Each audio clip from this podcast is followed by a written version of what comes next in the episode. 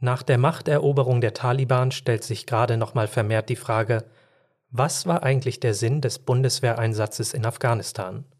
Wie ist es beim Mali-Einsatz? Hat Deutschland es verpasst, sich sicherheitspolitisch an die Veränderungen auf der Welt anzupassen? Genau das sind die Fragen, die sich auch Marie-Agnes Strack-Zimmermann stellen muss. Die verteidigungspolitische Sprecherin der FDP-Fraktion ist diesmal der Gast in unserem Podcast. Im Gespräch mit Georg Ismar erzählt Strack-Zimmermann zu Beginn erstmal, wie sie sonst mit ihrem Tretroller durch das Reichstagsgebäude düst und warum es für sie der persönliche Super-GAU wäre, mit Alexander Gauland von der AfD in einem Fahrstuhl festzustecken. Später geht es dann um die Frage, wie Deutschland mit Männern und Frauen bei der Bundeswehr, der Polizei und den Rettungsdiensten umgeht und ob Frieden für die meisten von uns vielleicht zu selbstverständlich geworden ist. Eine Runde Bundestag. Der Politik-Podcast des Tagesspiegels. Sie haben ja ein sehr interessantes Bild hier hängen. Äh, Sie sind ja auch ähm, verteidigungspolitische Sprecherin der FDP-Fraktion und äh, ein großes Bild von Snoopy auf einem Panzer. Sehr ungewöhnlich. Was hat es denn damit auf sich?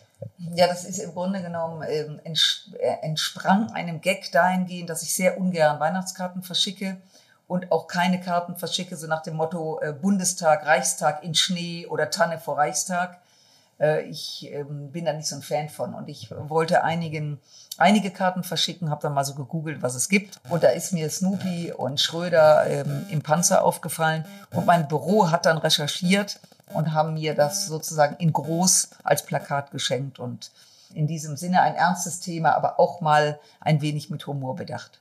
Ja, und direkt daneben steht ein kleiner Roller. Fahren Sie damit ab und zu auch durch den Bundestag? ja doch, wir sind bitte beschreiben Sie nicht alles in meinem Büro. Nein. Und wenn, bitte, dass es hier ordentlich aussieht, dass ja, hier Bücher stehen. Natürlich. Okay. Der Brockhaus noch ganz klassisch. Ja, da, ja, ja. Noch nicht äh, auf digital umgestiegen. Nein, das, das gehört dazu. Jetzt kommt Aber mit dem Roller, da, da muss ich ja trotzdem nochmal ja. nachfragen. Fahren Sie da auch ab und zu über die Gänge des Bundestags? Ja, also es ist ein wirklicher Tretroller. Also ich muss mein Bein benötigen. Es ist kein E-Roller. Äh, und ich habe den hier und auch in meinem Wahlkreisbüro in Düsseldorf mir angeschafft, weil die Wege hier so weit sind. Es gibt einen Haken, dass die Aufzüge deswegen nicht schneller werden. Und oft sind all die, die ich überholt habe, die laufen, wir treffen uns dann wieder am Fahrstuhl. Also der optimale Flow ist, wenn dann die Tür aufgeht, ich mit dem Roller rein und direkt los. Dann habe ich richtig guten Schnitt. Äh, aber es hilft gerade, wenn man auch hier im Büro arbeitet, schnell in den Plenarsaal muss zum Abstimmen für ein Thema, für das man nicht unmittelbar verantwortlich ist, dann ist der Roller super. Wir haben uns jetzt überlegt, dass wir eben diese Runde im Bundestag machen, weil es draußen auch regnet und wollten jetzt mal rübergehen. Wunderbar. Ja, dann ja. machen wir uns auf den Weg. Okay. Prima.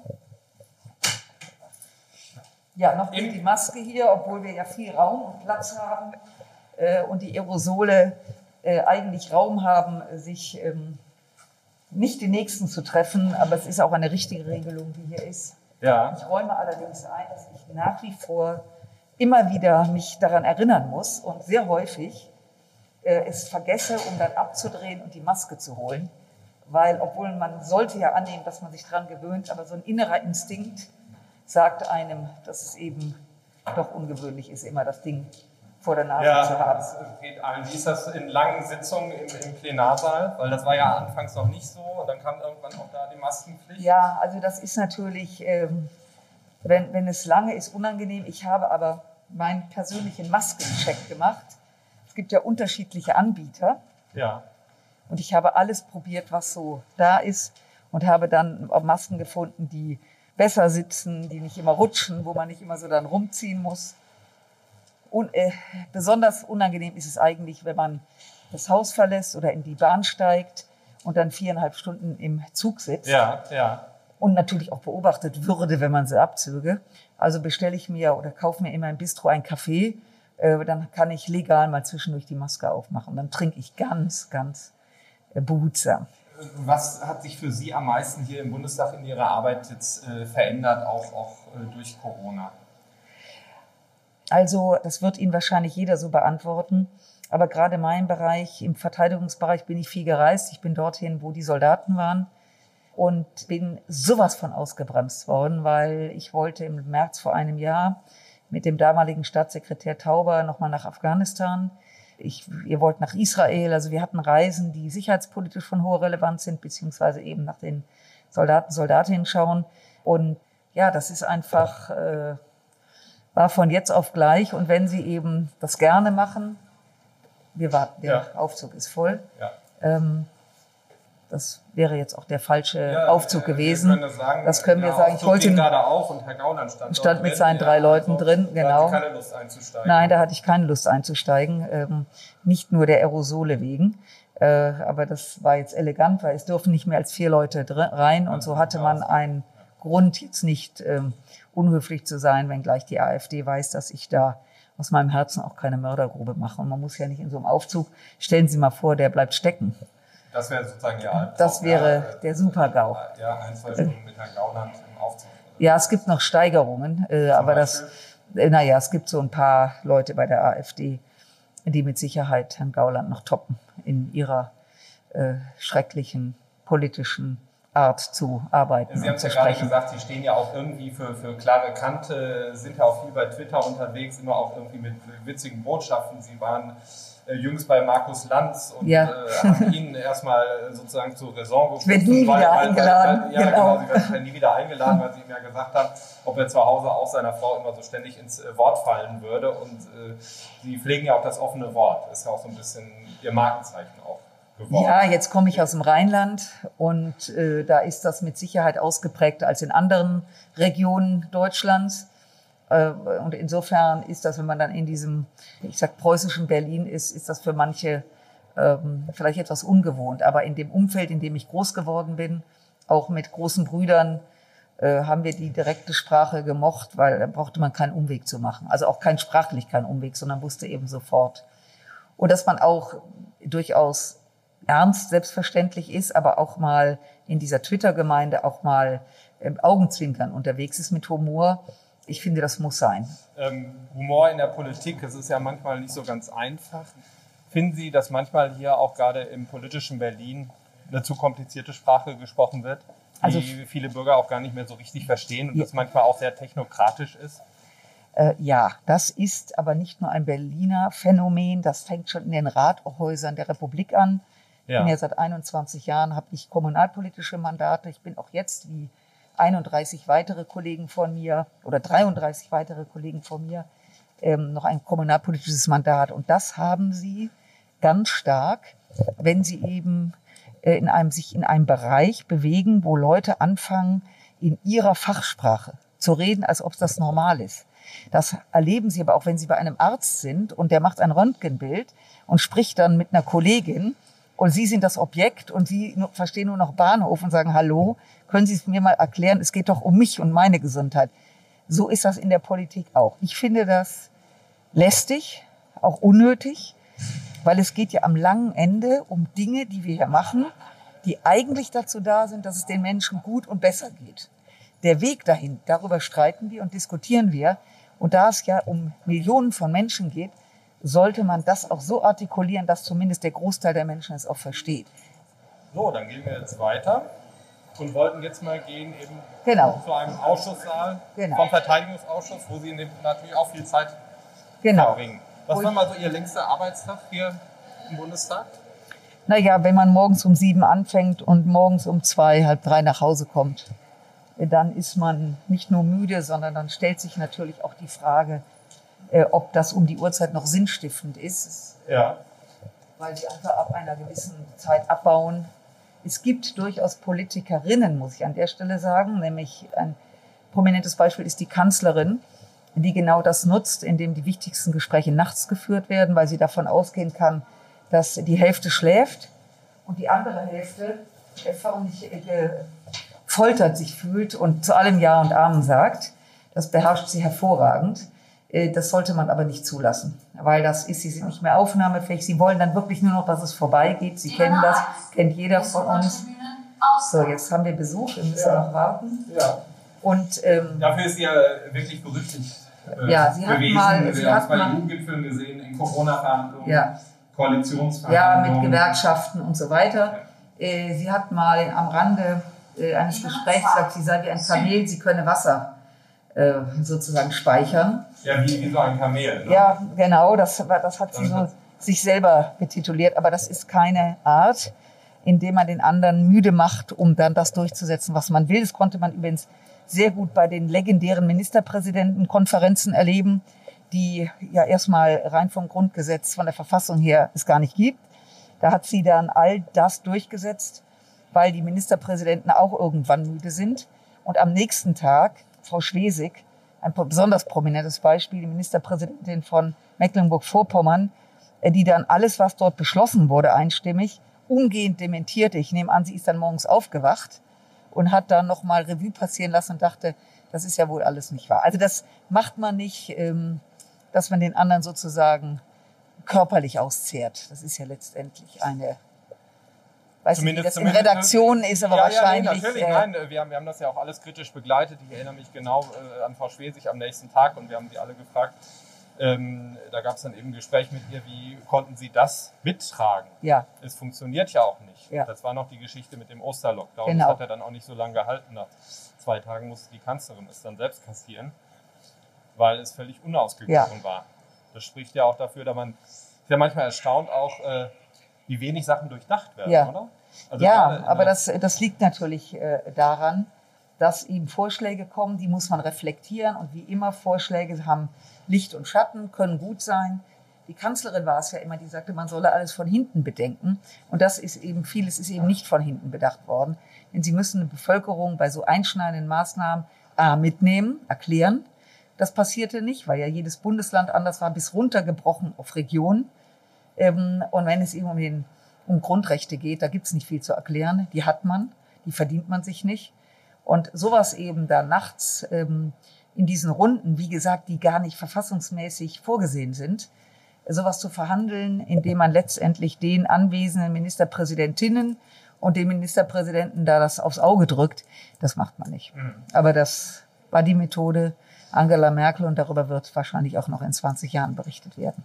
Jetzt stehen wir hier vor etwas, das, also ich das, kannte das selbst noch nicht. Das ist ein digitaler Gedenkstein.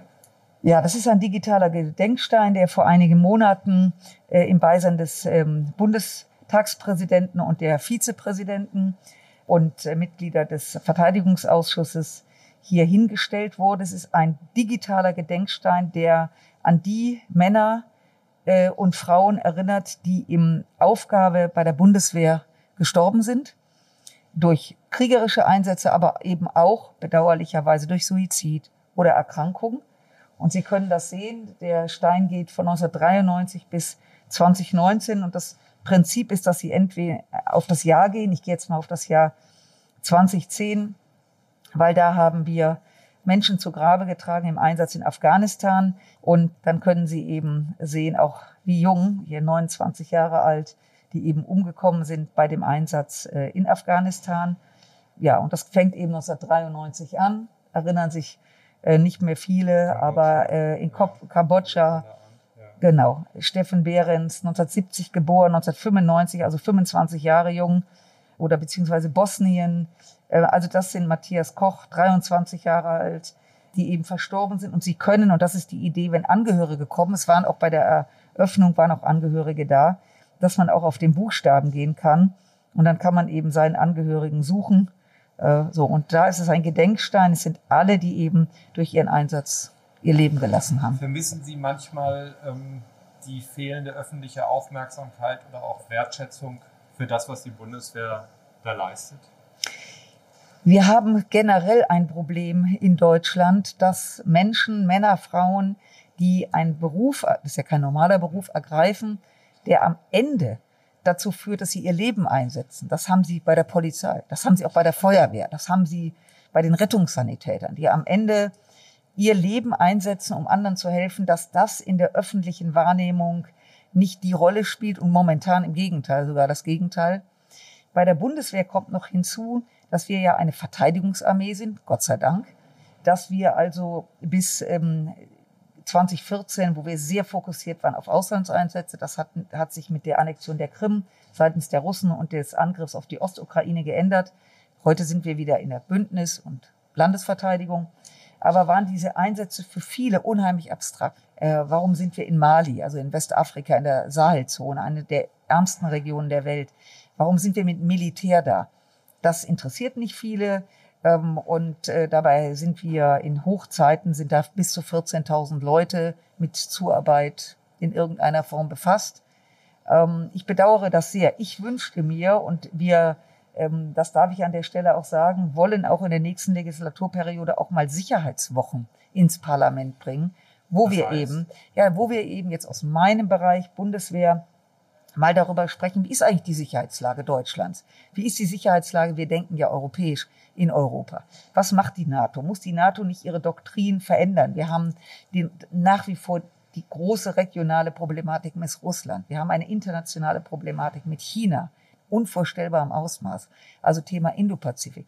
Was passiert eigentlich um uns herum, dass wir auch wehrhaft sein müssen und den Menschen erklären, warum nimmt man so viel Geld in die Hand, um dieses Land, diesen Kontinent zu schützen? Weil in Freiheit zu leben und ähm, in Frieden ist für uns alle selbstverständlich geworden. Übrigens gerade durch Corona hat ja gezeigt, wie schnell die Grundrechte, die Freiheit eingeschränkt ist Plötzlich muss man um neun zu Hause sein, obwohl man doch gerne noch irgendwo gewesen sein will.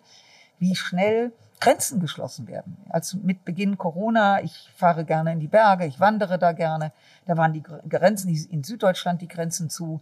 Ähm, sie kam, kamen nicht mehr nach Skandinavien. Alles, worüber wir ja heute gar nicht mehr nachdenken. Und ähm, international ist man nicht mehr nach Amerika reingelassen wurde. Wir, die wir auch immer den Anspruch haben, also wer einen deutschen Pass hat, dem liegt die Welt zu Füßen. Nix. Da war und ich glaube, dass das vor allen Dingen junge Menschen, aber auch ältere Menschen nochmal vor Augen geführt hat, das ist nicht selbstverständlich. Und das kann heute ein Virus sein, morgen kann das aber auch ein kinetischer Angriff sein oder was einfach uns sehr umtreibt, ist, dass es ein Cyberangriff sein kann, der fast profan eingreift in unser Leben durch Falschkommunikation, durch Abbinden von Kommunikation. Ähm, ja, und äh, deswegen würde ich oder wir wünschen, dass wir einfach ein, zwei, dreimal im Jahr das Revue passieren lassen. Ich glaube, dass das mhm. wichtig ist, nicht um Menschen zu verängstigen. Aber wir leben in keiner friedlichen Welt und wir freuen uns hoffentlich, aber es ist eben ernst und das sollte man auch jungen Menschen klar machen. Das ist dann eine Herausforderung auch für den nächsten Bundestag. Ja, mit einem neuen Bundeskanzler, einer Bundeskanzlerin und naja, rechnen Sie damit, dass die FDP auch der Regierung angehören kann. Also es ist ja eigentlich, dass man eigentlich unbedingt regieren will, aber es ist schwierig, weil na, na ja, also, alle, alle Parteien bunkern sich ja auch so ein bisschen ein. Ne? Also naja, dieses äh, Rechnen damit. Ich glaube, wenn man hier in den Bundestag kommt, dann möchte man regieren. Es kommt ja oft der Vorwurf, ähm, dass äh, äh man machtgeil ist. Äh, das ist ja keine Machtgeilheit, sondern wer nicht an die Macht will oder anders, wenn ich was machen will, was erreichen will, muss ich auch an die Macht. Das ist also auch so ein bisschen ähm, ein, ein, eine ja, Geschichte, die äh, ich nie nachvollzogen habe. Also jeder, der hier ist, jede Partei, ich nehme mal die Linken aus, weil die im Grunde nie regieren wollten. Ich behaupte auch, dass sie es immer noch nicht wollen, weil dann müssen sie ja, ich darf das so salopp sagen, auch mal politisch die Hose runterlassen. Weil nämlich dann die reine Lehre, ist ganz schnell erledigt. Insofern, ja, die Freien Demokraten möchten an die Regierung. Und jetzt diese Farbenspiele, wer wie was, die finde ich, die langweilen mich immer ein bisschen. Weil wir kämpfen für uns. Wir wollen unser Programm, unsere Persönlichkeiten, die wir haben, äh, den Menschen anbieten. Und dann wird gewählt. Das ist so. Und dann muss man schauen, welche Konstellationen sind überhaupt möglich, was geht, was geht nicht. Und so ist das, äh, das ist Politik. Das ist Politik, das ist Politik. unberechenbar. Politik muss eben oft zu 80 Prozent reagieren, weil Dinge passieren, Dinge entwickeln sich. Äh, aber man möchte, wenn man in der Politik ist, nicht nur reagieren, sondern auch mal in die Zukunft gucken. Und ich glaube, dass jetzt gerade in dieser pandemischen Zeit, die, von der wir hoffen, dass sie, meine, wir beide stehen hier immer noch mit der Maske, äh, dass eben gerade in diesen Zeiten man auch mal selber, und das sage ich auch selbstkritisch, mal so den Schalter umlegt und sagt, so, ich habe jetzt immer so und so Politik gemacht, lass doch mal den Hebel umdrehen und mal eine andere Sichtweise annehmen. Und das, und was äh, würden Sie unter andere Sichtweise anlegen, bei sich selbst irgendwie verstehen? Naja, ich bin 63 Jahre. Ich habe natürlich, ähm, wenn ich Glück habe, zwei Drittel meines Lebens hinter mir. Und ich arbeite sehr, sehr gerne mit jungen Leuten zusammen. Also mein Büro sind de facto alle im Alter meiner Kinder, also um die 30. Äh, ich finde das spannend, weil natürlich nehmen sie Mobilität. Ich bin in den 70er Jahren sozialisiert worden. Wer da kein Auto fuhr, und wenn das irgendeine Rostlaube war, der war der totale Luschi. Heute völlig anders. Ich habe drei Kinder, keiner von den dreien hat ein Auto, weil alle städtisch wohnen, weiß gar nicht wohin mit dem Auto, ist eher lästig, mhm. zu teuer, wird selten benutzt. Es gibt aber auch jetzt Angebote, Carsharing, wenn man denn mal eins braucht. Das heißt, äh, ich bin völlig anders sozialisiert und jetzt sehe ich, dass junge Menschen, die ja auch in, in den Parlamenten schon sind, Dinge anders sehen, weil sie es auch anders erlebt haben. Und keiner will immer, dass dann irgendeiner kommt und sagt, ja, damals, und wie haben wir da, damals gemacht. Übrigens, ich, Sie erinnern mich dann in 30 Jahren daran, wenn man dann angerufen wird, ähm, wie beurteilen Sie die und die Situation? Ich habe oft gedacht, äh, um den von mir wirklich sehr verehrten Helmut Schmidt, der da noch mit 3,94, ich glaube, so alt war er zum Schluss, gefragt wurde, wie er die Situation einschätzt. Und das ist ja, auch übrigens mein wirklich mega geschätzter Kollege Gerhard Baum, der natürlich unglaublich brillant analysiert, aber aus seiner Lebenserwartung. Und das ist deswegen so, so falsch, weil das ganze Thema Digitale, ähm, also die, die Verbreitung von, von News, von Kommunikation und diese Geschwindigkeit, es passiert was, Sie rufen mich an, wie ich das sehe. Ich habe es aber auch gerade erst erfahren. Sie erwarten aber von mir, sofort ein Statement, weil wiederum Ihre Redaktion sagt, wir brauchen Statements. Das heißt, wir befeuern uns gegenseitig, schnell zu sein. Und darunter leidet die saubere Analyse und darunter leidet auch mal einen Moment innezuhalten und nachzudenken, was wir tun. Und das betrifft uns alle übrigens. Und da wünschte ich mir, dass wir mal gegenseitig Tempo rausnehmen. Vielleicht ist es naiv und uns auch mal die Zeit lassen. Was heißt Zeit lassen? Vielleicht mal 24 Stunden, um mal zu überlegen, was ist jetzt gerade passiert? wie schätzen wir das ein? Aber wenn ich nicht direkt antworte, sagen Sie, okay, dann gehe ich zu Hans Müller und zu Olga Meier und dann kommt Frau Strack-Zimmermann nicht vor.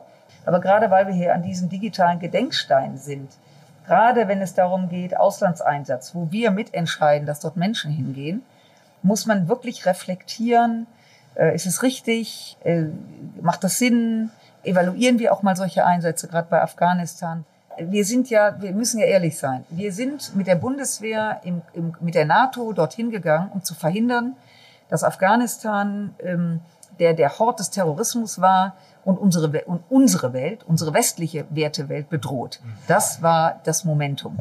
Und ähm, das, ist, das ist den Soldaten und Soldatinnen gelungen und es ist auch vieles, hat nicht geklappt. Und die Frage ist, warum? Die Frage, wir haben einen Wertekanon, das ist unserer. Äh, den haben aber nicht alle. Und deswegen muss man sich auch selbstkritisch fragen, dass äh, die, die, der Wunsch, also für mich ist die Demokratie und so wie wir leben das Beste, was es gibt.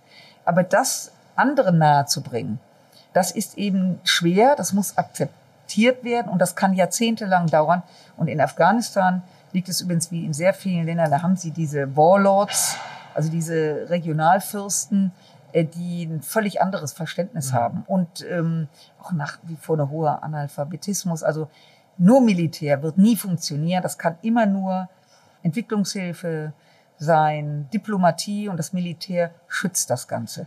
Das ist das, das ist unsere Aufgabe. Aber jeden, den wir dorthin schicken, bringen wir in eine Gefahr und das muss eben, und da kann man das, macht man das eben auch nicht. Mhm. Deswegen komme ich drauf so, jetzt mal hinsetzen, jetzt schicken wir da mal 100 Leute hin. Es muss immer oder sollte immer auch mal die Folgen zumindest ähm, ja. überdacht werden, sofern man eben. Deswegen ist es ja auch gut, so, so einen Ort ja. der Erinnerung zu haben und das hilft ja dann auch immer wieder bei dieser Reflexion. Ja. Dann bedanke ich mich ganz herzlich. Sehr, sehr gerne. Dass Sie uns das hier gezeigt haben. Sehr gerne. Ich freue mich, Sie kannten es noch nicht und wenn wieder Besuchergruppen kommen, die ja jetzt auch anderthalb Jahre nicht mehr kommen, dann ähm, kann ich die nämlich auch hier hinführen. Ich glaube, das ist für viele nochmal beeindruckend, das zu sehen. Eine Runde Bundestag. Der Politik-Podcast des Tagesspiegels.